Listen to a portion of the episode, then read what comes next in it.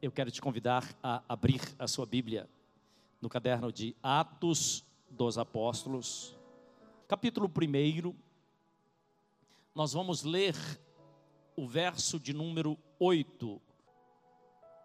Diz assim: Mas recebereis poder ao descer sobre vós o Espírito Santo, e ser-me-eis testemunhas, tanto em Jerusalém como em Samaria, como em toda a Judéia e até os confins da terra.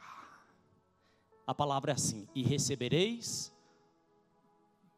poder. Algumas Bíblias têm uma tradução diferente, diz assim: e recebereis virtude. E recebereis virtude. Quando o Espírito Santo descer sobre vós, e ser-me-eis testemunhas, tanto em Jerusalém como em Judéia, Samaria e até os confins da terra. Nós poderíamos perguntar: que poder é esse? Que virtude é essa que a gente recebe quando o Espírito Santo vem sobre a nossa vida?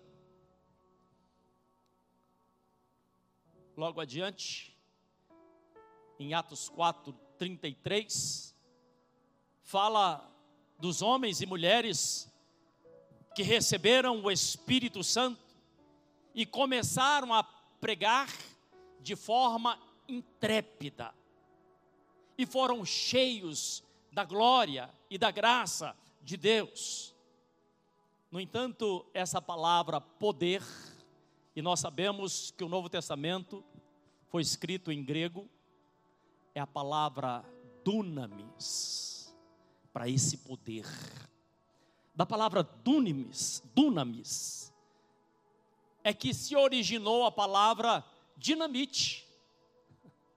Dinamite que provoca aquela explosão que voa pedra para tudo quanto, tudo quanto é lado. Então, esse poder, essa dinamite, ou até mesmo a palavra dínamo. Vocês se lembram os mais erados aí?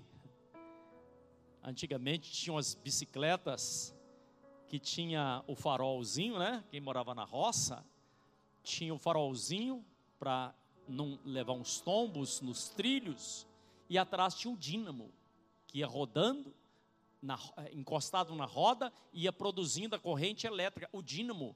Por isso a palavra dunamis. Dunamis é esse poder, é essa capacidade. Veja bem, poder para quê?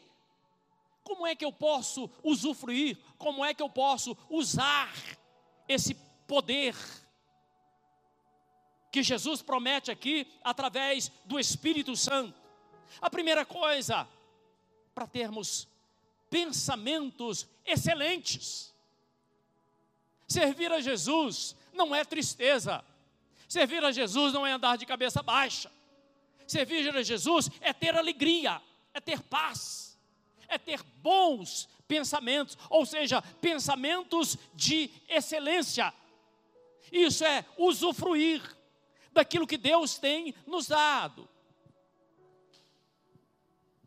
Ter poder é, gostaria que você me ouvisse, é a coisa que você mais precisa para você ter a alegria de viver, viver a vida abundante que, que a palavra nos fala em João 10, 10. Jesus diz assim: Eu vim para que você tenha vida e não uma vida mediana, medíocre, mas para que você tenha uma vida abundante.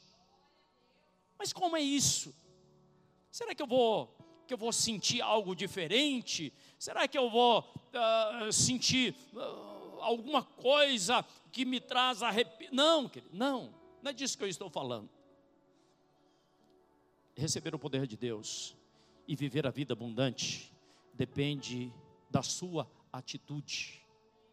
Qual é a sua atitude? Querido, Não devemos estar esperando as coisas. O Espírito Santo vem sobre nós. Ele vem dos céus, ele vem de Deus, mas sabendo que ele está em nós. Nós precisamos aprender a termos uma coisa chamada atitude. Atitude. E não querermos que apenas coisas boas, apenas algumas coisas, ah, eu vou ser feliz quando estiver acontecendo algumas coisas boas na minha vida. Não, não é isso que Jesus fala.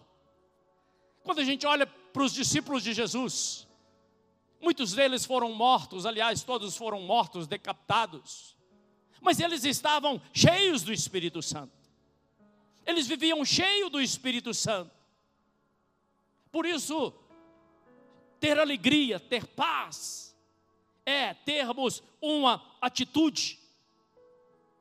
Ter virtude em nossa vida é uma atitude do nosso coração.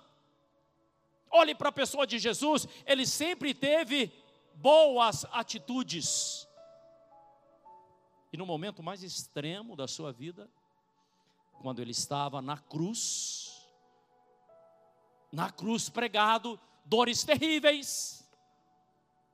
As dores que Jesus suportou foi como poderíamos comparar a uma pessoa passar por três cirurgias sem anestesia, três cirurgias ao mesmo tempo sem anestesia. Ele teve os seus pés pregados e as suas mãos pregadas. E ainda assim, ele teve a atitude, primeiro, de falar com um ladrão que estava do seu lado: ainda hoje estarás comigo no paraíso. Jesus teve a atitude, podia estar nervoso, raivoso, irado, mas não era assim que ele estava. Ele teve a atitude de virar para os soldados e dizer assim: Pai, perdoa, porque eles não sabem o que eles estão fazendo. Sabe o que é isso, querido? Isso é atitude. Isso é virtude. Jesus, ele carrega essa virtude. Você se lembra quando uma mulher enferma há 12 anos colocou no coração dela que se ela apenas tocasse na orla do manto dele, ela seria curada. E ela foi e tocou, foi curada, e Jesus, no meio de uma grande multidão que esbarrava, tocava nele, alguns pegavam na sua roupa, ele disse assim: De mim saiu virtude, de mim saiu poder. Por quê? Porque ele estava cheio de virtude, ele estava cheio de poder. O poder de Deus, a virtude de Deus, ressuscitou Jesus dentre os mortos. Se nós sabemos de tudo isso, se nós sabemos que, que Jesus veio para nos salvar, se nós sabemos que carregamos Jesus na nossa vida, como é que nós podemos ter a coragem de continuar carregando pensamentos lamentáveis às vezes? Como é que podemos continuar murmurando, reclamando? Às vezes, tendo autopiedade, para chamar a atenção das pessoas, às vezes carregando na nossa vida autocomiseração. Autocomiseração é quando você tem pena de, de você próprio. Quando você tem pena de você próprio, como nós podemos? Como nós podemos? Às vezes, estamos na igreja, estamos adorando, louvando a Deus, mas ainda não cremos naquilo que nós falamos, é inadmissível. Precisamos crer nas palavras que saem do altar, precisamos crer quando dizemos glórias a Deus, a glória seja dada a Deus, o louvor seja dado ao Senhor. E nós precisamos crer nas palavras que nós proferimos.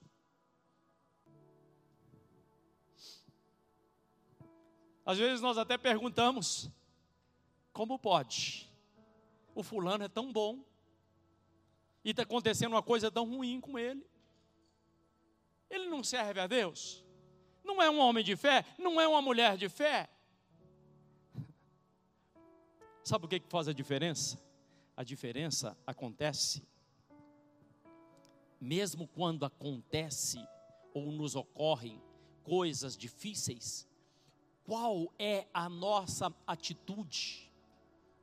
Você espana, você briga, você reclama, ou, mesmo acontecendo coisas difíceis, você continua glorificando a Deus, continua crendo nas promessas que Deus tem para a sua vida, porque Deus tem promessas para a sua vida, para a vida de cada um de nós, senão nós nem estaríamos aqui.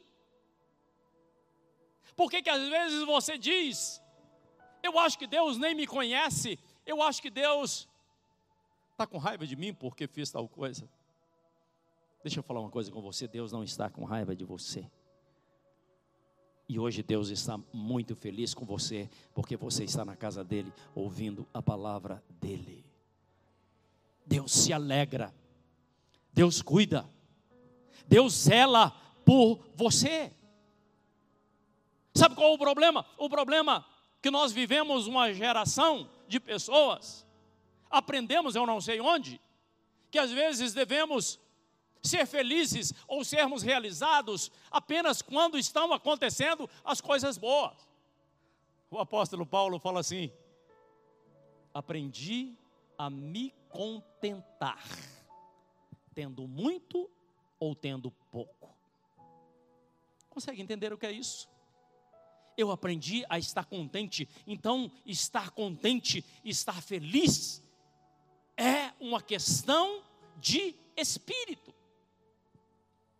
Como você encara, como você recebe, como você vive.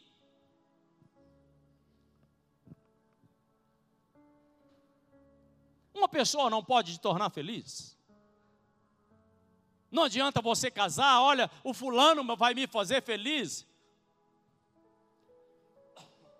Se eu tiver um emprego tal, eu serei feliz. Se eu tiver casa tal, sabe o que é isso? Quem nos faz feliz é o Senhor. Eu posso ser feliz ao lado de alguém. Eu posso ser feliz tendo algo na minha vida, como também devo ser feliz, mesmo não tendo nada. Sabe por quê? Porque se Deus tem promessas para a sua vida, ele é fiel para cumprir a promessa dele. E aquilo que você espera das mãos de Deus vai chegar, e não vai ser nem um segundo atrasado. O problema é que às vezes nós adiamos as promessas de Deus porque murmuramos. Foi assim com o povo de Israel. Às vezes nós reclamamos. O povo de Israel, eles fizeram isso, eles reclamaram, eles murmuraram, eles falaram mal de Moisés. Moisés era o líder, o líder que Deus levantou. E muitos morreram porque falaram mal de Moisés, eles falaram mal de Deus. Deus devia ter deixado a gente lá no Egito. Eles falaram mal até do, do manar, do alimento que Deus trazia todos os dias para que eles se alimentassem. Tem aqueles que falam mal da esposa, do esposo, do filho, fala mal do patrão, fala mal da cidade, fala mal do pastor, fala mal de todo mundo. E aí vai só adiando o projeto que Deus tem para a vida dele. Chega um momento da nossa vida, queridos, que nós temos que tomar uma coisa chamada atitude. Esse é o tempo de nós tomarmos atitude. Dizemos assim, na minha boca não vai entrar mais murmuração. Sabe por quê? Porque quando você murmura, você está dando uma contribuição com o diabo. Você está dando um espaço. E ele bate palma quando você reclama, quando você fala mal de alguém, o inimigo se alegra e bate palma. Mas recebereis poder quando vier sobre vós o Espírito Santo receber poder e ser alegre, carregando dentro de você essa dinamite ou esse dínamo que vai acendendo as luzes, que vai fazendo você clarear a cada momento. É na verdade uma virtude, é algo maravilhoso.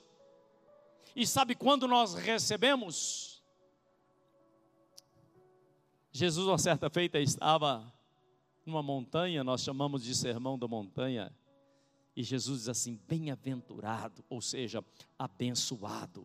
Abençoados são aqueles, abençoados são os pobres de espírito. Sabe que essa palavra me deixou intrigado? Eu falei assim, Senhor, mas o que é ser pobre de espírito? Por que, que um pobre de espírito é um bem-aventurado? Porque o pobre de espírito, querido, é aquele que ele se despe de si mesmo e tem total confiança em Deus. Ele sabe que nele mesmo ele não consegue nada, mas todas as coisas ele depende dos céus. Ele depende do alto. Então esse é um bem-aventurado. um bem-aventurado, um abençoado, é alguém que tem a virtude, é que deixa, o que permite, ou que atrai o poder e busca o poder do Espírito Santo.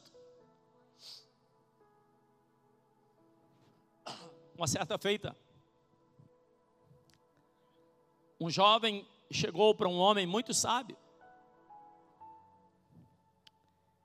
E disse: Sábio, eu sei que o senhor é um homem de Deus, eu sei que o senhor anda com Deus, eu sei que o senhor é cheio do Espírito Santo, o que eu faço para também ser cheio do Espírito Santo? E aquele homem disse assim: amanhã eu posso te falar sobre isso. Você me espera lá na beira do rio, que eu vou te falar como você vai ser cheio do Espírito Santo. E ele ficou ansioso porque ele queria ser cheio do Espírito Santo. E ele passou a noite pensando: o que ele vai me falar? Será que ele vai colocar as mãos sobre mim? O que, que ele vai dizer? No dia seguinte, ele foi para a beira daquele rio, e lá estava o sábio, estava o homem de Deus, e aquele homem disse assim: Me acompanha. E foi andando até o meio do rio. Chegando no meio do rio, aquele homem pegou aquele jovem e enfiou a cabeça dele dentro d'água. E ele passou um tempinho, começou a bater as mãos, começou a, a espirnear. E o homem de Deus manteve ele dentro d'água, até ele está quase perdendo a vida. Ele achou estranho e levantou, quase asfixiado, quase morrendo. O que, que o senhor fez comigo? Que história é essa? O senhor está querendo me matar? E o homem de Deus disse assim: O que você mais queria a hora que você estava debaixo d'água. Ele falou assim: o que eu mais queria era respirar. Ele falou assim: quando você desejar dessa forma ser cheio do Espírito Santo, assim como você respira, Aí você será cheio do Espírito Santo, porque você vai buscar. Aí você vai ter o poder do alto. Aí você vai ter o poder de Deus sobre a sua vida.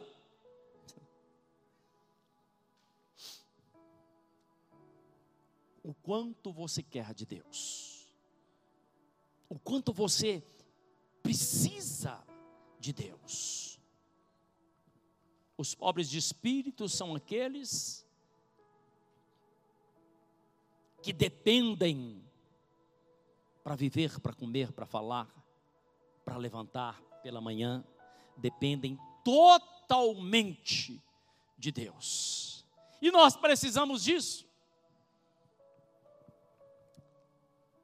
Às vezes aprendemos que queremos mandar em Deus. Deus faz isso para mim. Deus, se o senhor não fizer, eu fico de mal, eu não vou mais na igreja.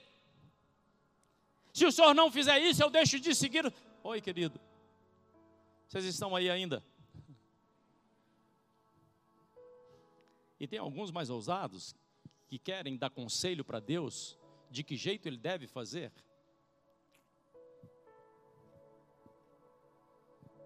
Não. Deus sabe todas as coisas. Ele sabe o que você está passando, ele sabe o que você está vivendo, ele sabe o momento certo de colocar nas suas mãos aquilo que você mais precisa. O que você tem é que ter, é que ter o coração voltado para Ele. Deus não está impressionado ou não está preocupado com o que você tem feito. Deus está preocupado com as motivações do seu coração. O que o seu coração precisa, o que o seu coração te motiva.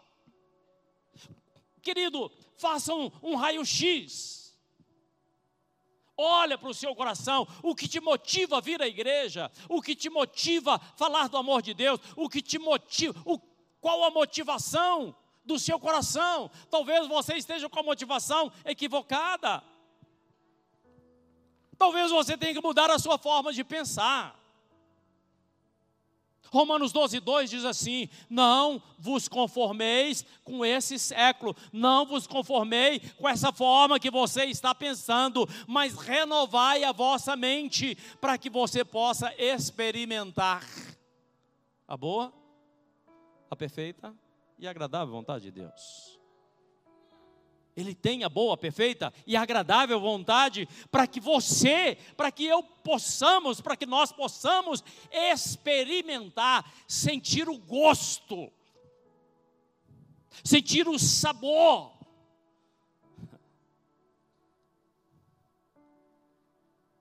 Ou será que você é daqueles que continuam dizendo: sou feio demais? Estou gordo demais? Sou uma pessoa preocupado. Ah, cuidado com as palavras que saem da sua boca. Cuidado com as palavras que saem da sua boca. Mude as palavras que saem da sua boca. Comece a crer naquilo que Deus tem para a sua vida, naquilo que Deus está fazendo na sua vida. E a palavra nos dá uma chave muito poderosa eu quero falar com você. Pare de dizer coisas ruins. A palavra de Deus nos diz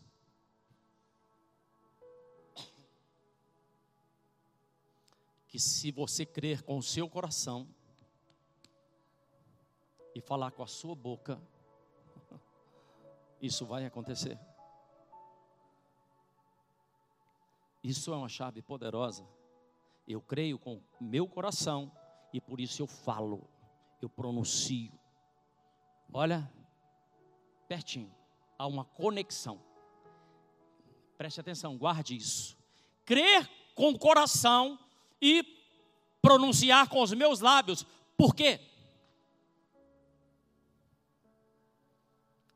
Porque Deus nos fez a imagem e a semelhança dele. Está em Gênesis 1. E Deus criou todas as coisas porque ele creu e ele pronunciou. Ele disse: haja luz. haja terra, haja, exista. A palavra nos fala em João 1,14, que no princípio era o Verbo, o Verbo se fez carne e habitou entre nós, o Verbo é o próprio Jesus, Ele é o Verbo encarnado, é a palavra, é a palavra. Sabia que a Bíblia fala que nós daremos conta no juízo até mesmo das palavras que saem da nossa boca? Sabe por quê? Porque as palavras constroem ou as palavras destroem. As palavras te colocam para cima, as palavras também podem te colocar para baixo. As palavras mudam radicalmente o sentido da sua vida. Quando Jesus estava no deserto enfrentando o próprio Satanás, Satanás falava uma coisa a respeito dele: olha, faz essa pedra tornar-se em pão. Ele diz assim: está escrito, nem só de pão viverá o homem, mas de quê? De toda palavra que sai da boca de Deus. Então viva pela palavra. Se alimente da palavra. Tenha a palavra na sua vida. A palavra, ela faz toda a diferença na sua vida. Ela te transforma, ela te muda, ela te constrói. Mas palavras equivocadas também te destrói destrói a família, destrói nações inteiras. Palavras malditas, palavras mal faladas. Eu gostaria de dizer a você, nesse dia de hoje, que o que nós mais necessitamos, o que nós mais precisamos, seja clamar ao Senhor, para que sejamos cheios da virtude, para que nós possamos receber o poder. Diga comigo, poder. Que poder é esse? Para que, para que recebereis, contudo recebereis poder, quando? Quando o Espírito Santo descer sobre vós. Aí você não será, e Deus nem precisa que você seja advogado, você vai ser testemunha. Deus não está precisando de advogado. Sabe o que Deus precisa? Deus precisa de testemunhas. Eu testemunho que o meu Jesus ressuscitou entre os mortos. Eu testemunho que o meu Jesus faz milagres. Eu testemunho que o meu Jesus realiza obras prodigiosas, ele muda vidas, ele muda história, ele muda cidades e nações, porque ele é Deus, porque ele está no controle de todas as coisas, inclusive da sua vida. Deus está no controle da sua vida. Então não diga, por favor, não diga o contrário daquilo que Deus fala. Você sabia que no nosso coração existem bons e maus tesouros? Você pode tirar os bons ou os maus tesouros do seu coração. O homem bom tira dos seus tesouros, tira do seu coração, tira do seu, uh, do seu baú de riquezas os bons tesouros. Por isso que nós precisamos de olhar para dentro de nós mesmos e perguntar assim: o que é que eu estou carregando aqui? O que é que eu trago aqui? Para terminar, eu quero dizer uma coisa a você.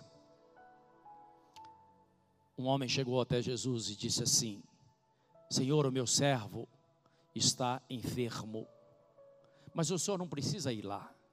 Eu sei que eu não sou digno de receber o Senhor debaixo do meu telhado, mas envie uma palavra, só uma palavra, e o meu servo será curado.